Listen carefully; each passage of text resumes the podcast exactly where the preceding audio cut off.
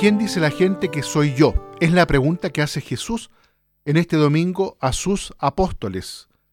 Estamos, queridos amigos, en el domingo 24 del tiempo ordinario y hoy comentamos el Evangelio de Marcos, ahí en el capítulo 8, los versículos de 27 al 35.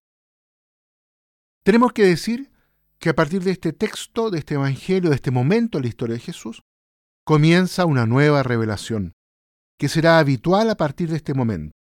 La novedad de la revelación, que se irá concretando cada vez más en el Evangelio, consiste en lo siguiente. Se pasa de la revelación de Jesús Mesías a la del Hijo del Hombre que sufre. De modo paralelo, comienza un nuevo tipo de incomprensión que ya no es de la gente, ya no es del pueblo, sino de los mismos discípulos. Ellos están dispuestos a aceptar el carácter mesiánico de Jesús, pero no en el camino mesiánico hacia el sufrimiento.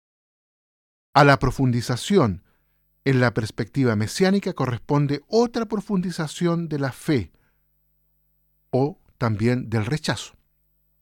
Lo repetimos una vez más. La soledad de Jesús, por lo tanto, es total.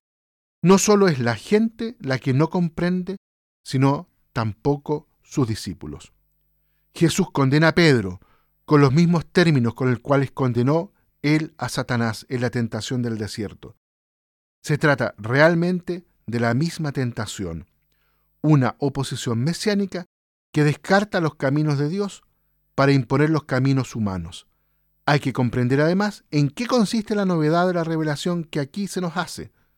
No consiste solamente en la perspectiva de la pasión, sino en el hecho de que esta pasión entra en los planes de Dios. Conviene que nos fijemos bien en ese era necesario que recogen todos los textos. No indica simplemente una certidumbre de orden histórico y psicológico, basada en las observaciones que Jesús podía ir sacando del ambiente y de las situaciones. Expresa claramente la conciencia de una necesidad de orden de la fe, es decir, teológico. La pasión no es la consecuencia de una fatalidad, sino que es expresión de la voluntad de Dios. Está arraigado en el mismo Dios, y es aquí donde está el escándalo de los discípulos. Esta forma de presentar la pasión no solo afecta a su comprensión del Mesías, sino más hondamente al plan mismo de Dios, a su comprensión de Dios.